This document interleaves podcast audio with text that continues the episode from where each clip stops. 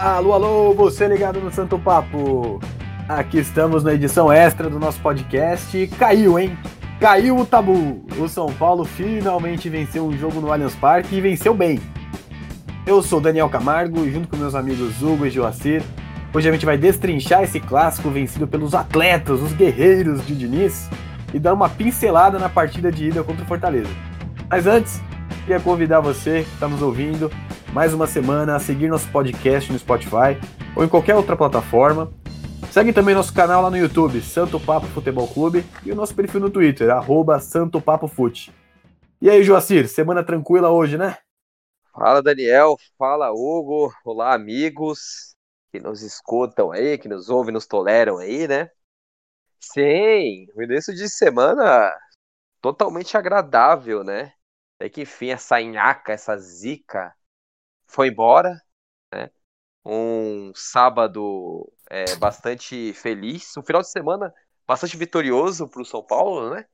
Ganhamos é, do Sub-17, ganhamos do Vitória por 3 a 0 ganhamos do Sub-20 do Botafogo por 2 a 1 e o clássico, né? Por 2 a 0 Para que melhor, né? Nada como implantar a crise no rival, né? E aí, Hugo, e você? Tudo certo? Tudo ótimo, Daniel, tudo ótimo, Joaci. Grande abraço, colegas, ouvintes, amigos, queridíssimos São Paulinos. Felizes todos com mais uma quebra de tabu, mais um clássico em que vencemos, mais um clássico em que não perdemos e um clássico decidido por grandes jogadores e por heróis improváveis aí que a gente vai discutir ao longo deste belíssimo programa. Contamos com vocês para fazê-lo cada vez melhor. Eu não queria falar nada, não quero zicar nem nada, mas desde que começamos com esse podcast aqui, o São Paulo tá invicto, hein? Então talvez na hora lá de atribuirmos a culpa da vitória, nosso podcast tem uma parcela considerável aqui. É, já que começar agora, porque coisa boa a gente quer falar, é, o São Paulo em clássicos esse ano ele está invicto, são seis jogos onde foram três vitórias e três empates. São Paulo marcou oito gols e sofreu quatro.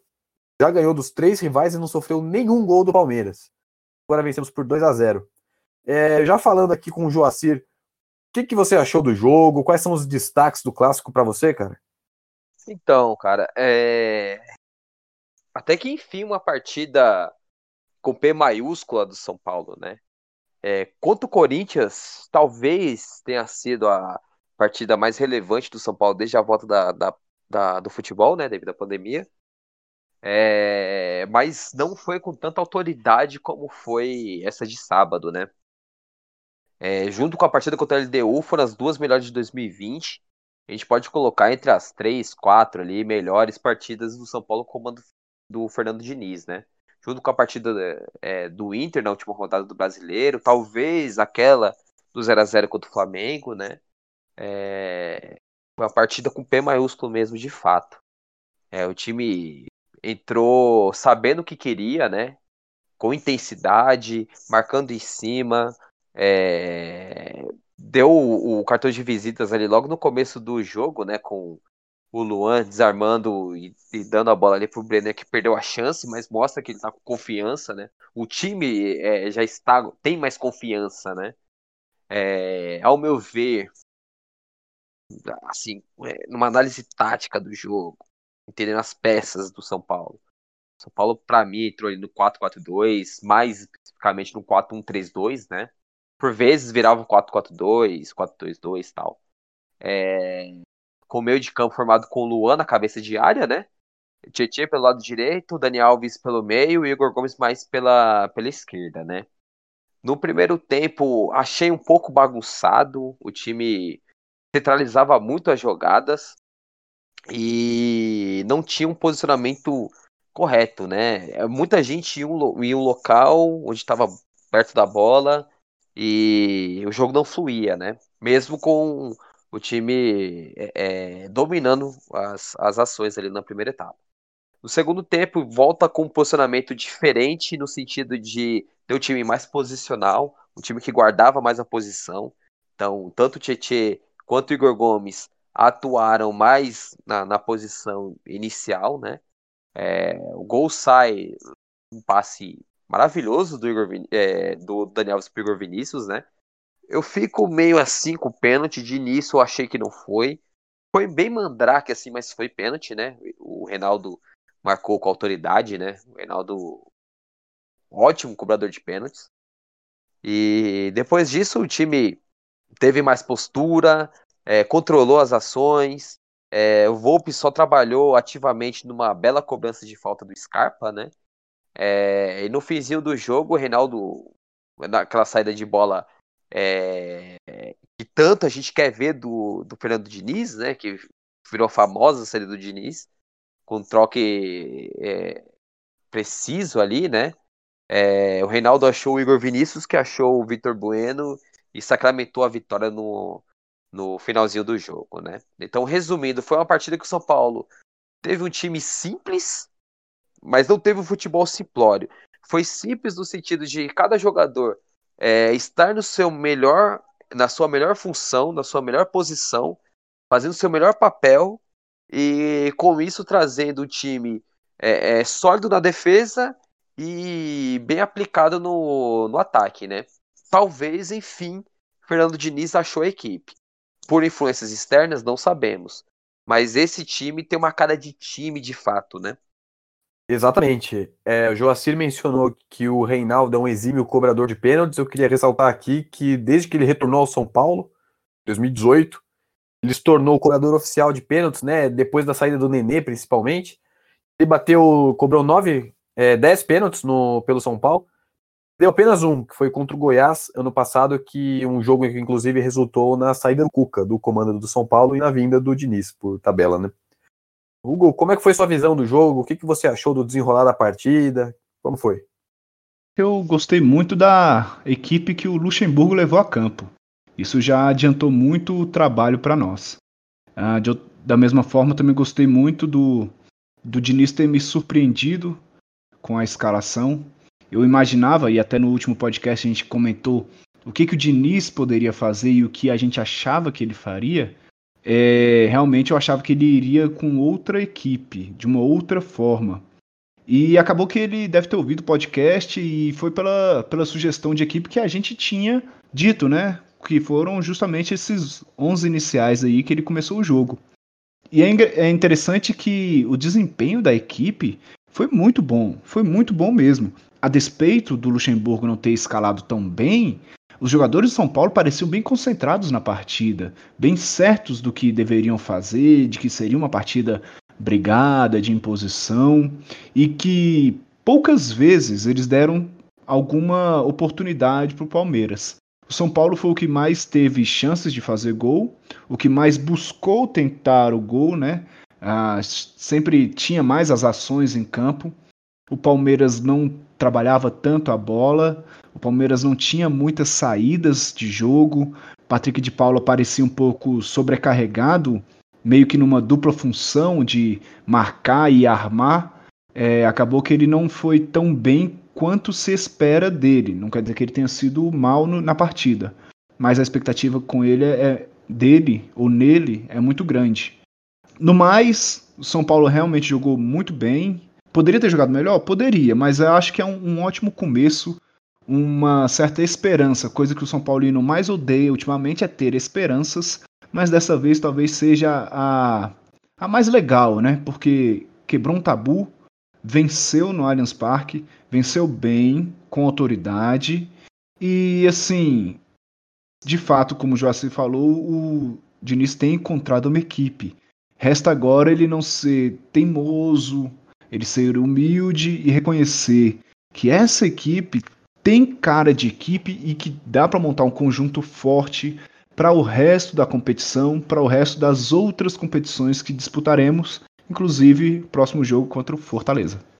É, a gente frisou, né, ressaltou bastante é, é, a importância que seria para o São Paulo é, para o Diniz é, neutralizar o, a bola longa do Felipe Melo e a qualidade do passe do Patrick de Paula, né? E Brenner, Luciano foram é, importantes para dar esse primeiro bote, né? É, e o Luan nem se fala, né? Luan foi é, é, soberano ali no meio campo, então teve essa precaução e conseguiu neutralizar o Palmeiras muito por isso. É, falando agora sobre a partida, principalmente no segundo tempo, ambos os técnicos, né, tanto o Luxemburgo quanto o Diniz, eles esperaram bastante para começar a mexer no time. O, o, Luxemburgo esperou o primeiro gol e o Diniz ele foi fazer a primeira alteração aos 36 minutos, né, a entrada do Toró e do Vitor Bueno, que até acabou fazendo o gol. se você achou que as mexidas impactaram alguma coisa, ele mexeu certo, porque é uma crítica constante da torcida com o Diniz, né, as alterações. Isso. E antes de falar do, do Diniz, criticar né, o Luxemburgo, por mais que nós é, é, não sejamos palmeirenses, longe disso, e ficamos muito felizes por, pelo erro do Luxemburgo, mas não existe você colocar o Lucas Lima para jogar numa ponta para você explorar o lado do Reinaldo, né? É, a gente tava meio receoso por, pelo Gabriel Veron do lado dele, é, do Reinaldo ali, e teve a vida totalmente facilitada com a escalação do Lucas Lima, né? É, sobre as mexidas, eu acho que o Diniz demorou para fazer a mexida.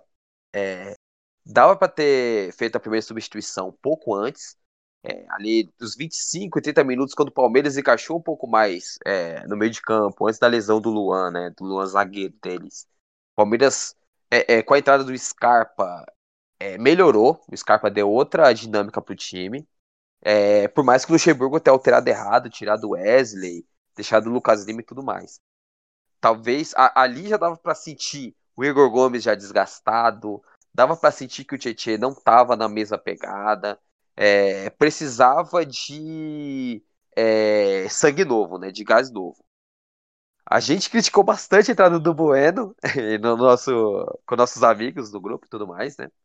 É, mas ele entrou bem, talvez o, o destino, o caminho para trazer, para tentar resgatar o bom futebol do Vitor Bueno, porque ele tem, ele é bom jogador, seja dessa forma, trazendo ele do banco para ele retomar, entender taticamente o que se espera dele para ser tanto esse elemento vindo do banco, né, é, quanto para vir de titular, né. A entrada do Toró foi só para ajudar o lado do Reinaldo, e fechou bem o lado ali. Não teve grande é, dinâmica, não teve muito tempo para fazer muita coisa, mas cumpriu o papel dele, que era segurar a subida do Marcos Rocha e auxiliar o Reinaldo ali na recomposição. É, e a última mexida foi a entrada do Pablo, que, pelo amor de Deus, o Pablo, cinco minutos em campo, dá raiva, né? É, o cara tava pedindo a bola ali no lance do gol, ele impedido, é, marcado pelo Jailson, tava pedindo a bola, né? Eu teria colocado o Trellis um pouco antes, justamente por ele ser esse cara mais de força, recompor, tal, bola aérea, né? Acabou que. Mas pegando o resumo da ópera, acho por mais que o Diniz tenha demorado a substituir, ele foi certo, ele foi bem. E teve a vida facilitada pelas mexidas do Luxemburgo, né? Que gosta de mexer por baseada. Mexeu três de uma vez no começo do segundo tempo. Depois, mais duas mexidas. O Luan se machucou e não tinha ninguém no banco, né? Então, acabou que ele conseguiu mexer no momento correto e méritos dele é, ter colocado o Vitor Bueno para fazer o segundo gol, né? Carona aí rapidinho, é, lembrar também que teve a, a entrada do Léo Pelé por necessidade, o Tietchan já estava pedindo arrego, aí ele sentiu um, um, desconforto ali na perna, acabou saindo. O Léo Pelé compôs bem ali uma dobradinha com o Reinaldo. Ah, no comentário do jogo, o pessoal lá da transmissão ainda falou que o São Paulo fez uma linha de cinco lá atrás, justamente para bloquear qualquer chegada do Palmeiras, tanto pelo lado quanto pelo meio. É, eu achei interessante e talvez a primeira vez em toda a passagem do Diniz que eu acredito que eu não vou cornetar a atuação dele nas substituições. Por quê? Porque o nosso banco não era nada confiável naquele jogo. A gente pensa, ah, podia mudar, podia mudar, mas a gente olhava pro banco, ficava igual o Dunga na Copa de 2010. Vou botar quem? Vou fazer o quê? Então eu acho que ele colocou, ele manteve a equipe que estava bem, apesar de ter recuado a, a partir dos 18 minutos mais ou menos do segundo tempo, não conseguir mais sair com mais velocidade, com mais efetividade, mas era uma equipe que também que não dava espaço para o Palmeiras jogar. Então ele manteve no jogo os caras que estavam dentro do jogo mesmo ali, envolvidos, né? É, no, no, ritmo, mesmo cansados. Igor Gomes parecia para mim muito cansado de ir voltar toda hora. Tietchan sentiu a perna. Daniel Alves parecia cansar também. Ele tá numa sequência de partidas desde quando voltou de lesão. Enfim, uh, eu acredito que dá para gente dar um desconto para o Diniz nessas alterações ou não uma possível demora ao substituir, porque não tinha tantos grandes nomes ou tantas opções assim para ele colocar. Tanto é que quem entrou no final acabou sendo o Vitor Bueno, que nem é um jogador de velocidade para apostar em contra-ataque ou coisa do tipo. O outro é o Toró, que ainda precisa de mais confiança, né, precisa de mais desenvoltura no time principal e isso só vai ser adquirido com o tempo. Léo Pelé a gente já, já tem visto, ele era titular até pouco tempo atrás. E a última, sim, Pablo não, não faz o menor sentido. Colocou para gastar tempo mesmo. Isso aí não, não tem nem o que falar muito. Não, mas rapidinho. Talvez faria mais sentido colocar o Pablo do que o Vitor Bueno, ao meu ver. Porque o Pablo, ok, ele tem sérias dificuldades ali com a bola. Ou para jogar como referência no ataque mas ele poderia fazer o papel de ir voltar pelo lado direito, porque força física ele tem, intensidade ele tem para jogar pela ponta, do que o próprio Vitor Bueno, né? Eu concordo que não tinha é, é, opções com experiência, talvez, mas essa opção dele ter colocado o Léo é, para fazer esse, esse trio, é, para liberar um pouco mais ali também o Reinaldo com a bola e tudo mais, Acho que isso poderia ter sido feito um pouquinho antes. É, e assim, e, isso também é algo que a gente bate no, no, na tecla há algum tempo. Talvez o Diniz poderia, né, pudesse é, é, fazer mais vezes essa, esse esquema, essa ideia de jogo com três zagueiros, né? Justamente para quando tiver momentos do tipo, o time já já saiba como atuar, né? Não, não ficar perdido no campo. Mas eu concordo, eu concordo. Eu acho que, por mais que tenha sido um pouquinho é, é, tardiamente, talvez, mas ele alterou no momento correto, tanto é que conseguiu segurar o, o, o Palmeiras e até ampliar o placar depois, né? de certo modo, a gente pode até agradecer por não termos mais opções, opções no banco. Porque imagina se entra o Hernanes. Olha só, que mato sem cachorro que a gente ia entrar. Verdade. Eu comentei no podcast passado de que talvez a ausência do Hernanes, o desfalque em si, tenha sido benéfico para o São Paulo, porque o Diniz viu uma necessidade inexistente de colocar o Hernanes, né? Escalava o Hernanes na posição que. Em qualquer posição ele encaixava o Hernanes e aí via o que dava. E geralmente não dava em nada, a gente perdia velocidade e era um Hernanes se arrastando, tentando chutar de qualquer lugar. Então, nesse sentido, eu acho que acabou sendo benéfico e e ajudou para a promoção do Luan, né? O Luan ganhando mais chances. É, o Luan na partida contra o Palmeiras, ele errou apenas quatro passes, ele tentou 54 passes e acertou 50. Ele teve quatro interceptações e dois desarmes, então ele teve seis roubadas de bola né, a favor do São Paulo. Ele venceu quatro duelos de sete tentados e 100% das jogadas aéreas. O Luan realmente, desde que ele voltou, o São Paulo não tomou mais gol. Obviamente que isso também passa pela volta do Bruno Alves na zaga, mas o Luan também tem bastante impacto nisso. Quer, quer bala? Quer bala? É, queria lembrar também que o Rodrigo, o zagueiro, está começando a ganhar espaço também na defesa, na, no banco de reservas. O Joacir gosta bastante dele, né, Joacir? Eu gosto muito, eu gosto muito do Rodrigo. Acho o Rodrigo um zagueiro muito técnico também é, tem uma boa bola aérea, é, era cobrador de faltas e pênaltis no, no sub-20. Isso é uma coisa interessante pro, dessa última geração de zagueiros revelados por Cotia, né? De 2016, 2017 para cá. É, Maidana é o cobrador de pênaltis no esporte. Você tem o Rodrigo, que era cobrador de pênaltis na base. É, o Militão batia bem na bola. Você tem o Diego que batia bem, é, que bate bem na bola, que é técnico, o Morato, né, que tem essa qualidade, o próprio Gleison, né, o Bremer, né, que tá no Torino, também tinha essa qualidade, o Lianco. Então, assim, é, o São Paulo vem formando zagueiros prontos para jogar, é, zagueiros diferentes. E o Rodrigo, para mim, não é, não foge essa regra, não. É, talvez não para agora, mas no, é o próprio Valse. O Valse era cobrador de falta. O Valse fez um, um golaço, desculpa, mas eu, é porque eu lembrei. O Valse fez um golaço contra o Corinthians no, na final da Copa do Brasil Sub-20. Então, assim, talvez não para agora, mas para 2021, é, eu, eu não vejo necessidade de, contratar zagueiro ou de ter uma manutenção de arboleda.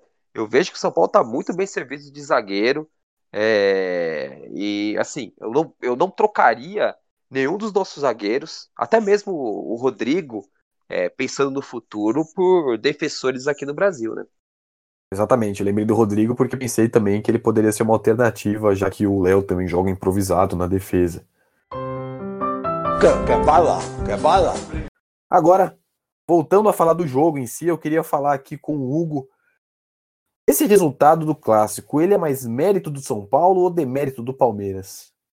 A gente fazer uma, uma análise sem levar em consideração o outro lado, né? A gente viu já que Diniz, independentemente de ter sido ou não influenciado por alguém, mudou a equipe, isso é um ponto positivo para ele, e mudou a equipe para bem, não é como ele mudava antigamente que piorava. Na verdade, ele mudou a equipe para o lado positivo. Bruno Alves seguríssimo demais. Diego Costa, ixi, não tem nem, nem, nem comentários para falar. Qualquer coisa que eu falar vai ser rebaixar o menino, porque ele jogou demais, demais, demais. Igor Vinícius entrou muito bem na partida, é, especialmente no segundo tempo. Enfim, as mudanças dele, especialmente o Luan, que deu mais condições da equipe se portar bem, cada um na sua posição, cada um onde pode render melhor, deu mais tranquilidade à equipe. Parecia que os jogadores estavam é, mais conscientes do que deveriam fazer em campo. Não estou dizendo aqui, e aí os mais críticos vão dizer que estou enaltecendo como se fosse o novo Barcelona do Guardiola. Não é assim. Mas comparação com o que a gente via e com as expectativas que a gente tinha antigamente, digamos, há uma semana, o São Paulo jogou muito bem. Jogou muito bem numa, num posicionamento diferente, com jogadores diferentes e até mesmo com uma postura diferente. Não era uma, aquela posse de bola por ter. Era uma posse de bola que, mesmo que deixava a gente é, agoniado, angustiado com aquela troca de passes sempre por Volpe, tinha saída ah, o Daniel Alves, uma das poucas coisas que ele conseguia fazer era segurar bem e passar para o cara do lado que sempre aparecia livre. Igor Gomes pegava livre, o Luciano vinha ajudar, o Tietê também conseguia fazer essa, essa distribuição minimamente bem, e, e o jogo fluía muito bem. Agora, olhando pelo lado do Palmeiras, não dá para não considerar os desfalques, especialmente pela seleção. Gabriel Menino fez muita falta. O Vinha, então, nem se compara. É, para mim, ele é um dos melhores laterais esquerdos no Brasil atualmente. E ele fez muita, muita falta. Entrou o Lucas Esteves, totalmente é, inexperiente no time principal. Não foi muito mal, mas também não foi bem. Acabou que pode ter sentido um pouco a pressão de um clássico. As alterações do Luxemburgo, então, nem se fala. Foram todas horríveis. Você manter o Lucas Lima por 90 minutos numa partida é você querer perder mesmo. Não, não tem jeito. Tirar o, Wesley, porque sendo que ele era uma das únicas escapadas da equipe, o único que conseguiu é, alguma tentativa de gol no primeiro tempo foi o Wesley. Num chute de longe, ah, tentando cavar um pênalti, tentando chegar ao ataque, era somente ele e acabou sendo sacado. É, o Luxemburgo foi muito mal nas mexidas. O Joacir falou que ele mexeu logo de baseada no início, querendo meio que mostrar, né? Ah, eu vou, vou mostrar aqui como é que o técnico muda o jogo. Acabou que ele mexeu mal e até mesmo a postura dele após a, a lesão do Luan, que isso é uma fatalidade, né? Ninguém contava com o zagueiro ter uma lesão assim e ficar sem substituições.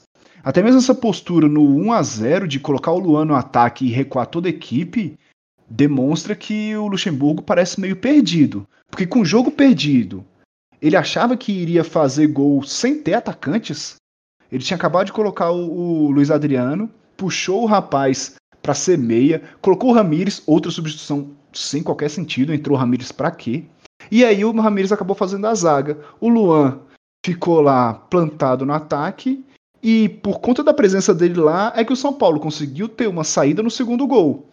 Vocês podem ver que tem um jogador do Palmeiras que pressiona o Diego Costa e o Igor Vinícius, só que a tabelinha sai. O Igor Vinícius vai para cima do Luan, o Luan só, só, só olha. Ele não conseguia correr. E aí então o Igor Vinícius parte livre, faz a jogada, se enfia lá na, na parte esquerda do ataque e faz a jogada cruzando para trás para o Vitor Bueno completar para o gol. Então é difícil a gente dizer que um ou outro se saíram melhor. Não dá para a gente não considerar as alterações do Palmeiras, os desfalques do Palmeiras, que são muito importantes, mas quando era jogo para vencer, parecia que era para vencer de fato. Então, eu acredito que era o jogo pra gente mesmo, cara. Tava na hora. E, e realmente tava na hora. Tava passando o tempo da gente quebrar esse tabu aí, que eu não aguentava mais perder, levar gol de cobertura, ser. Não, tava triste. Como sofremos com gol de cobertura, com goleada na arena, né? Joacir, o que você acha aí? É mais mérito do São Paulo ou mais demérito? Esse jogo fala mais sobre o São Paulo ou sobre o Palmeiras? Cara, eu acho que é, é, tem, é, tem uma complexidade nisso. Por quê? É, além de você falar se é mérito ou demérito do Palmeiras, dá para falar se é mérito ou demérito também do Diniz. Porque assim, faz quanto tempo que a gente bate na tecla que Bruno Alves e Luan daria mais solidez ao time? Aí o, o, ele, o, o Diniz vem falar: Ah, mas eu sabia disso. E por que você não fez antes? Então, para mim, foi um atestado de burrice do Diniz. Ok, ganhou a partida tal, mas também foi um atestado, porque o São Paulo poderia estar é, nas oitavas de final da Libertadores se não fosse pela teimosia dele. Por que não ter testado o Arboleda numa altitude contra a LDU, um cara que já conhece a altitude, um cara que é, fez boa partida contra é, a Argentina, pelas eliminatórias e vem jogando bem hoje contra o Uruguai novamente, sabe? É, você precisa de, de físico é, para uma Libertadores e você vai com o pessoal magro, é, sem força, sabe? Então, é, para mim, só mostra que o Diniz ainda não é um técnico pronto. É um técnico que tem boas ideias, é, tem uma boa filosofia, tem algo interessante ali, mas precisa aperfeiçoar é, a leitura, a gestão de elenco dele, é, e entender é, que o time pode é, é, ter peças diferentes em partidas diferentes, sem perder o, mo o modelo de jogo, o modo de jogo, mas com jogadores que fazem mais sentido para confrontar o oponente para sair com a vitória, né? Eu acho que os grandes técnicos é, da Europa, é, um Galhardo aqui na América do Sul. É, eles fazem isso, eles se moldam ao oponente, né? Então, é... agora partindo para a parte do se foi mais mérito ou demérito, né? Acredito que foram as duas coisas. Acredito que o que o Hugo falou também faz sentido, que é, tudo conspirou a favor, né? É, do, de pegar um Palmeiras desfalcado, é, um Palmeiras é, pressionado por uma partida horrível contra o Botafogo e por um Luxemburgo sem muitas ideias, né? Ele tem um elenco que, ao meu ver, é bom. Para mim, tá pau a palco do São Paulo, não vejo essa disparidade. E não consegue fazer esse time jogar. Ok, foi campeão, mas não consegue fazer o time dar o passo a seguinte, que é algo que a gente é, cobra do Diniz, né? Então, pegando o saldo da coisa, acho que houve mérito é, do Diniz com a ressalva da teimosia dele, que era algo que todo mundo já, já sabia. Então foi um mérito com um asterisco ali.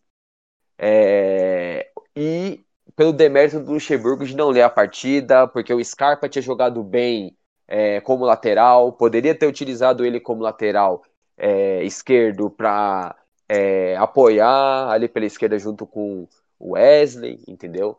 É, as peças escolhidas pelo, pelo Luxemburgo foram peças é, erradas, né?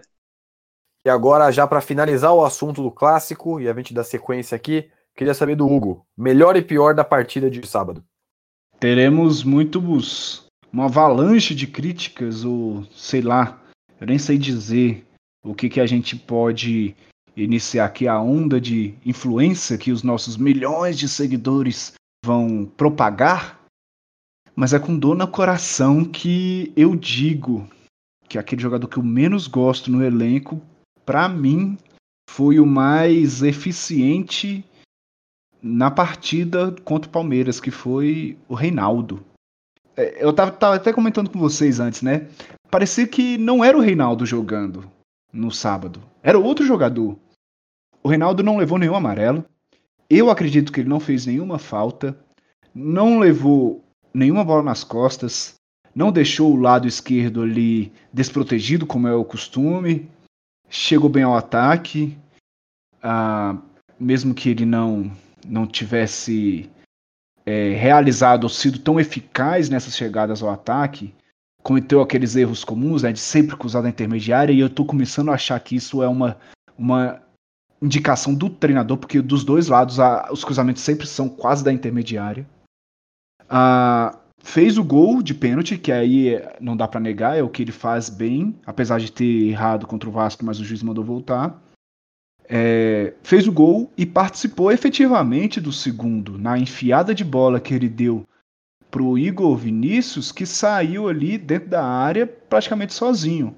Então, para mim, para mim, sem desconsiderar a partida monstro que fez o Diego Costa, sem desconsiderar a segurança que o Bruno Alves dá, sem desconsiderar também a partida monstro do Luan, sem desconsiderar que o Tietê foi bem, que o Igor Gomes correu demais, que o Igor Vinícius também apareceu muito bem nos dois gols. Eu acredito que o Reinaldo tenha sido mais preponderante na partida e foi o melhor jogador. O pior. Opa, opa, aí sim, eu esqueci. Eu acho que eu tô tão empolgado com a vitória que eu esqueci de que tivemos jogadores que não renderam o esperado. É, eu poderia falar do Toró que não entrou bem. Tá, ele não entrou bem, mas também com aquela circunstância de partida, com os minutos que ele teve, eu acredito que não tinha muito o que ele mostrar também, né? Mas o meu voto, sem dúvida, vocês viram que eu no comentário anterior que eu falei bem dos jogadores, eu deixei um de fora, que foi justamente o Daniel Alves. Daniel Alves ele não teve aquele desempenho que se esperava.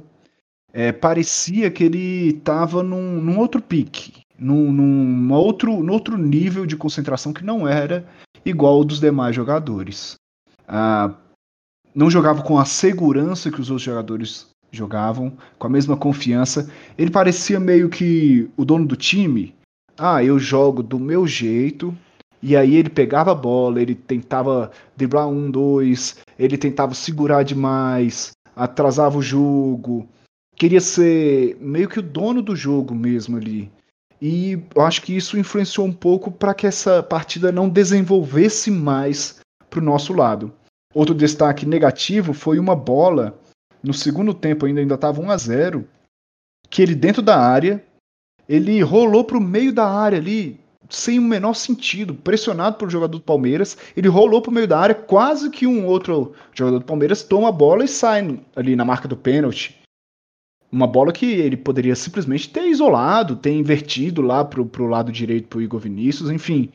Eu acho que ele estava numa outra sintonia, por isso, para mim, ele é o pior da partida pelo lado do São Paulo. E você, Jaciro, melhor e pior da partida? Não é com dor no coração, não, cara. Eu acho assim, se o cara faz uma boa partida, eu não vou ter dor no coração para falar que o cara foi bem. Mesmo não gostando dele. Mas o Reinaldo foi o melhor do jogo porque ele fez o primeiro tempo muito bom. A diferença dele pro Igor Vinícius, para mim, é que o Reinaldo não tomou nenhuma bola nas costas. E é, para eleger o melhor de jogo, né? E como vocês falaram, ele não fez nenhuma falta. Ele, se eu não me engano, teve três chutes a gol é, com perigo, né? O gol de, é, de pênalti, uma bola que o Igor Gomes rolou para ele, teve um outro no, é, no, na, no, primeiro tempo, se eu não me engano. Acho que isso foi potencializado, essa partida do Reinaldo, que também já tinha sido é, boa contra o Atlético Goianiense por causa do Luan e do Bruno Alves, né? É, você vê que a presença dos dois ali na defesa já dá uma um tchan diferente, né? Já dá uma coisa diferente, porque se a bola, se o Reinaldo perder a bola, o Luan vai vir babando para dar um carrinho, ou ele pega a bola ou ele pega o cara, né? Diferente do Tietchan que só cercava, né? Então, é, o Reinaldo foi o melhor do jogo para mim. E o pior da partida, é, foi como a gente falou no vídeo é, da live que a gente fez após o jogo, né? Após o clássico. Eu poderia colocar o Brenner como o pior da partida. Só que a gente. É... O Brenner, por ser um centroavante, eu não vou é, esperar do Brenner que ele faça todo jogo a partida que ele fez contra o Atlético Goianiense. Ele tentou. Se ele tivesse feito aquele primeiro gol é, que ele levou o zagueiro, em vez de tocar ali pro Luciano, seria diferente. Ou aquela cabeçada que ele conseguiu se. É, ele conseguiu chegar antes do Felipe Melo para cabecear, que é, é difícil isso, né? Mostra como ele tem uma visão diferente de posicionamento. É, se ele fizesse o gol ali, já deixaria o jogo mais tranquilo. Então eu não posso cobrar do Brenner o que, o, o que não é para ser o protagonista do time que ele faça acontecer. Então, com tudo que o, o Hugo falou, que foi um contexto é, sensacional, foi o resumo da ópera para Daniel Alves, é, para mim, não que ele foi o pior do jogo, mas ele foi o, é, o menos melhor, digamos assim. Por mais que ele tenha achado aquela bola pro Igor Vinícius, mas por vezes ele foi muito displicente, muito querendo enfeitar muito e tudo mais, né? Então, me parece ainda com uma rotação abaixo. Não me parece aquele Daniel Alves que chegava, que mordia, que é, brigava, estava em todo canto. Parece que ele está um pouco fora de ritmo ainda, né? Fora de forma. Isso é perigoso por ser um jogador com a idade um pouco mais avançada, né? É, com tudo isso, eu não coloco como pior do jogo, né? Mas como destaque negativo, Daniel Alves queremos saber opiniões nada populares e bem parciais. Quem foi para você, Daniel, o melhor e o pior da partida? É como vocês dois bem disseram, é difícil admitir, mas o, Reina, o Reinaldo uma partida acima da média para ele. Eu acredito que quando você joga com com um jogador como o Reinaldo, você deve é, esperar tomar bola nas costas, e é por isso que ele tem se destacado positivamente, porque o Diniz reforçou a marcação com o Luan e o Bruno Alves.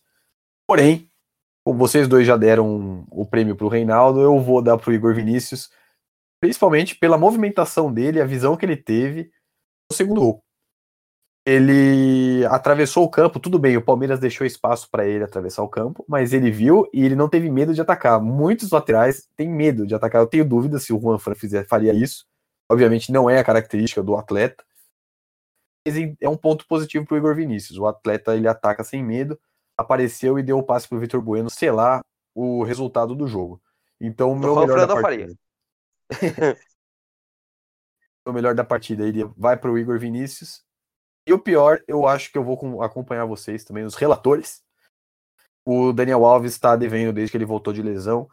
E me incomoda um pouco ele ficar os 90 minutos. Eu acho que ele corre sério risco de machucar alguma algum estiramento, algo do tipo. Quer bala? Quer bala? Eu queria já deixar uma provocação para vocês aqui pro jogo contra o Fortaleza. Sara volta pro time? Volta. De quem? Tietê. Não tem que mudar o escopo, não. É Sara no lugar do, do Tietê. É... E porque o Sara tem a mesma dinâmica que o Tietê, ele consegue recompor e tudo mais. A diferença é que ele tem um passe vertical, né? Então, é, ele consegue puxar para o meio por ser canhoto para dar o, o lado para o Igor Vinícius subir, né?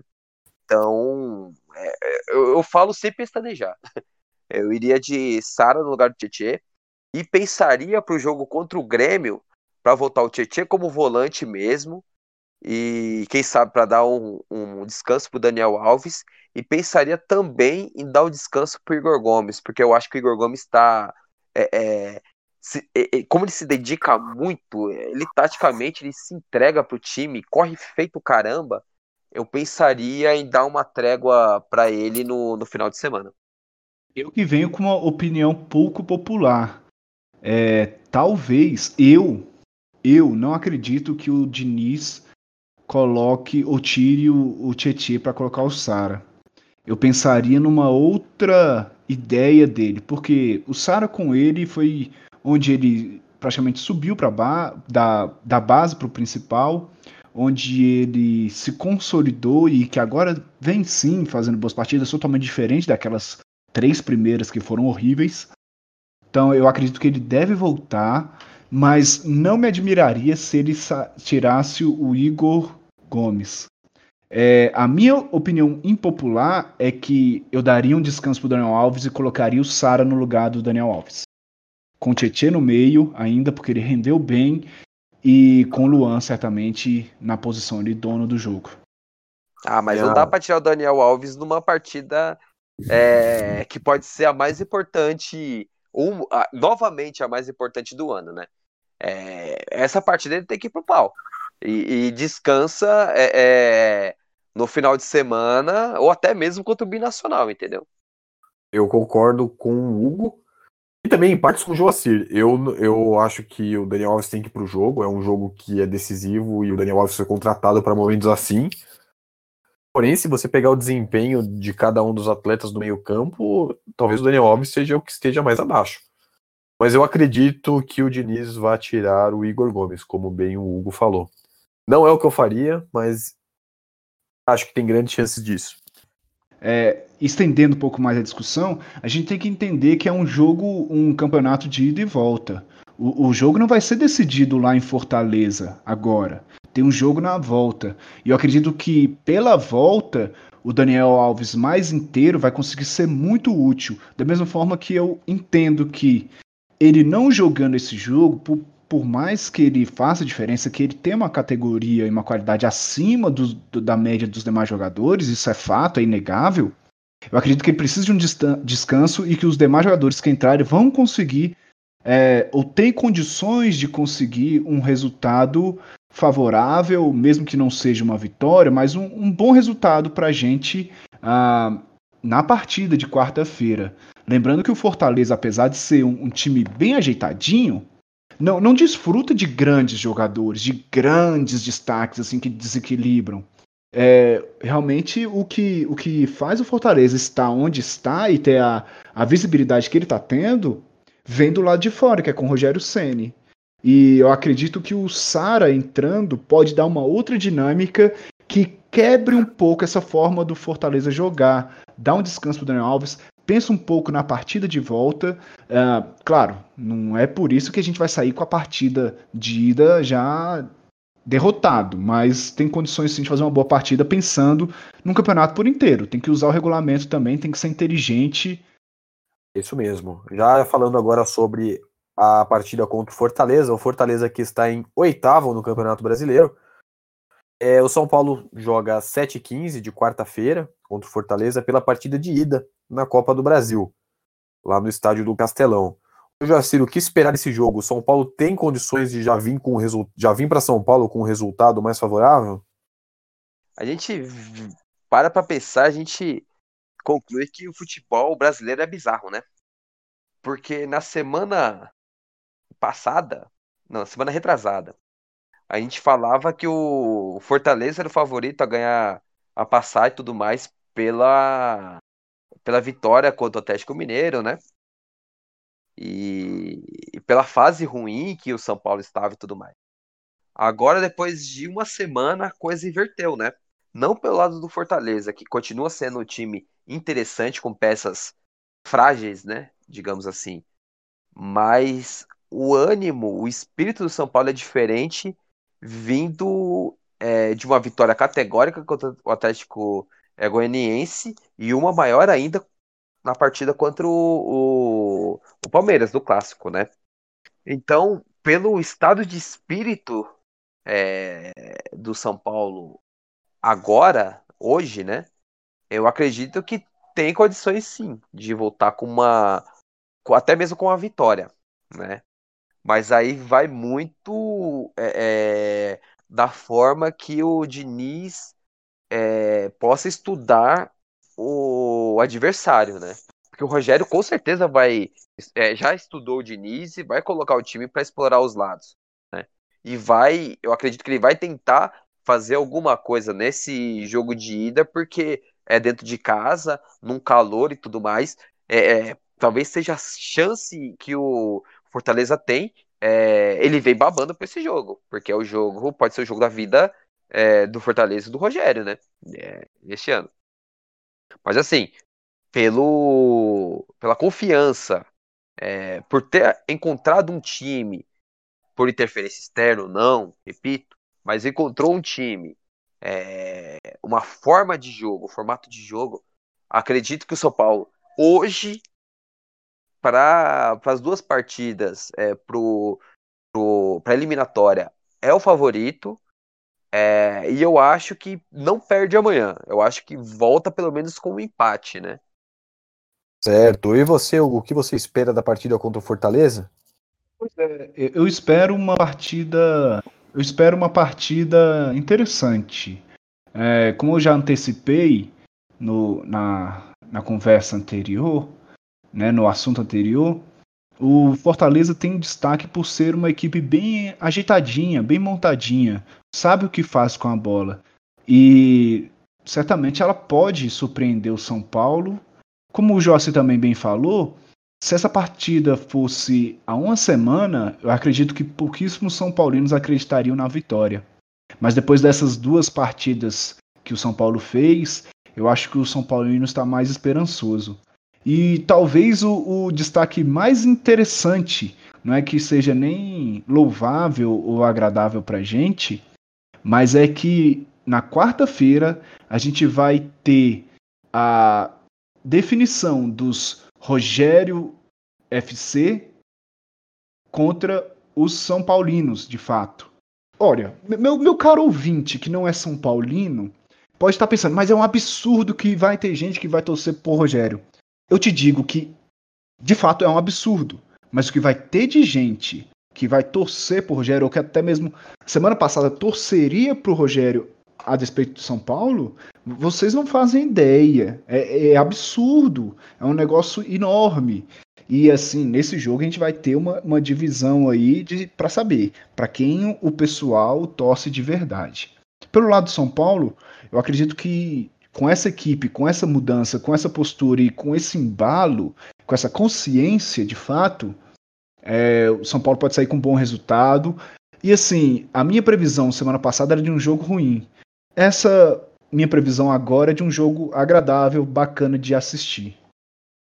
Considero que vai ser como uma partida de xadrez, com o Rogério e Diniz trocando peças e, e vendo no que acontece mas eu também vejo uma boa, uma perspectiva pelo menos melhor do que a gente tinha na última vez que gravamos. É, nada como uma vitória em clássico para mudar o ambiente e um time mais acertado, né? Com um time acertado, o Fortaleza passa a ser apenas um time ok. Minha única ressalva é que quantas vezes nós já estávamos aqui reunidos ou no WhatsApp, ou qualquer outra mídia, esperançosos, empolgados com o São Paulo e aí a queda foi mais alta. Então, eu acho que vale sempre esse pé atrás quando se trata de torcedor de São Paulo para um jogo em que o São Paulo está como um favorito, né? Está aparecendo como favorito. Não, foi como eu destaquei lá no início, né? É, o São Paulo não tem aquelas duas partidas, né? É, assim, uma grande partida e uma sequência de grandes partidas, né? Que nem ganhou do Corinthians daquela forma, na partida seguinte ok, teve Luciano, VAR, Atlético Mineiro, blá, mas tomou uma chapuletada do Atlético Mineiro, né? Então, é dificilmente você ver o São Paulo fazer boas partidas é, uma forma linear, né? É, é, oscila muito. Então, partindo desse, desse pressuposto aí, a tendência é que o São Paulo não faça uma boa partida na quarta, né? Amanhã, no caso, né? Mas não sei se consegue repetir esse jogo bem novamente e no final de semana faz o, um outro bom jogo e ganha, aí o time de fato vai começar a trazer uma confiança maior ao torcedor. Eu acho que não perde amanhã pela, pela questão é, é, do entorno, que vai vir motivado e tudo mais. Mas nada impede de ser o um empate. Eu acho que vai voltar com o empate de lá interessante também a gente falar o retrospecto do Fortaleza para o pessoal também achar, não achar que a gente está num clima de já ganhou. Do, dos últimos nove jogos, aliás, o Fortaleza está invicto a oito partidas, isso incluindo a final do Cearense, né, no dia 30, que ele jogou contra o Ceará e venceu. É, a última derrota do Fortaleza foi para o Flamengo no dia 5 do 9. Então, de lá para cá, oito partidas. Ele conseguiu empatar com o Grêmio lá no Rio Grande do Sul. Ele conseguiu vencer o Internacional em casa. E aí é para a gente abrir o olho. Ele empatou com o Santos fora. É, ele já venceu o Ceará, como já falei. Empatou com o Atlético Goianiense e venceu o Atlético Mineiro numa partida que poucos esperariam, com um jogador a menos, conseguiu vencer e foi a talvez a a vitória mais impressionante assim, o resultado mais impressionante que o Rogério conseguiu no Fortaleza nesse ano, né? Todo mundo apostando no Sampaoli, na equipe líder, e o Rogério com a menos, o Fortaleza, né? Com a menos conseguiu ir lá e vencer a equipe favorita. Então, é, por essas e outras, acredito que sim. O Fortaleza já vinha bem e deve fazer uma boa partida, e o São Paulo provoca uma certa melhora. Então a partida deve ser agradável. Claro que a gente diz, aí o que acontece é totalmente o oposto, né? Que a gente adora zicar as coisas. Para completar a zica, estamos invictos no podcast, só relembrando. Então vamos ver o que acontece nos próximos capítulos dos próximos capítulos. Quer, quer bala? Quer bala? Eu já queria partir para nossas considerações finais. Queria agradecer a presença dos meus dois grandes amigos, Hugo e Joacir. O papo aqui é sempre de alto nível. E, Hugo, quais são suas considerações finais? O microfone é seu, cara. Muito obrigado. Eu só queria agradecer mesmo mais uma vez. A gente está aí fazendo esse trabalho de coração. A gente está envolvido. A gente não vive disso, mas a gente faz por prazer e é legal, é agradável. A gente gosta muito e espero que tenha atendido às expectativas de vocês, que seja um papo legal, uh, de torcedor para torcedor mesmo, que é talvez o nosso slogan principal aí do Santo Papo.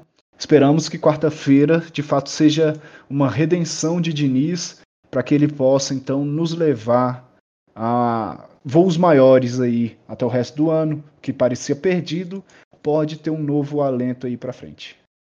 Ciro, o momento é seu, cara. Quais são suas considerações finais? Primeiramente, mandar um abraço para você, para o Hugo, né? Sempre uma satisfação ter esse, essa conversa gostosa aí com, com amigos, né? É, faço votos que para os nossos colegas, ouvintes também tenha, tenha sido, né? É, como o Hugo falou, a gente não faz profissionalmente, mas a gente faz com bastante carinho, porque é, futebol é algo que a gente respira, né? A gente conversa praticamente 24 horas por dia, né? É, de considerações finais, eu quero só é, é, relembrar aí dois empréstimos que o São Paulo fez nos últimos dias, né? Primeiro o Shailon, o Shailon já jogou contra o Atlético Mineiro e está jogando agora, né? Agora 7h33 aqui, 19h33 da, da terça-feira, dia 13 está jogando contra o Flamengo e faz uma boa partida. Então, é, Charles que tem um contrato até, se não me engano, no começo do ano que vem, pode sair de graça, né? É, não teve chance com o Diniz, que é algo que eu critico também. É, mostra que pode ser um alento aí pro, pro Goiás, né? E outro destaque triste, né, do Calazans, Calazans que não jogou deu um minuto com o Diniz, foi emprestado para o CRB e se lesionou na última partida. Vai ficar oito meses é, longe dos gramados. É, fica aí os votos de boa recuperação ao Calazans. E, por último, o Caio Felipe, lateral, é, que não via sendo aproveitado por Mozart é, no, no CSA, ele foi devolvido e pode ser uma, mais uma opção aí para o Fernando Diniz nessas semanas que o Juan Fran está, vai ficar longe dos gramados devido à lesão no joelho, né? Então é isso por aqui. Eu queria também aproveitar o momento para agradecer você, nosso ouvinte. Nossa audiência está super legal, está crescendo com os programas. Inclusive tivemos ouvintes dos Estados Unidos e um ouvinte da Singapura. Eu queria aproveitar para mandar um abraço para você que ouviu a gente, os nossos dois episódios. Agora esse nosso episódio extra.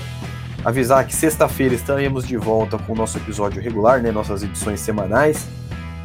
Pedir para se inscrever no nosso canal no YouTube novamente, Santo Papo Futebol Clube.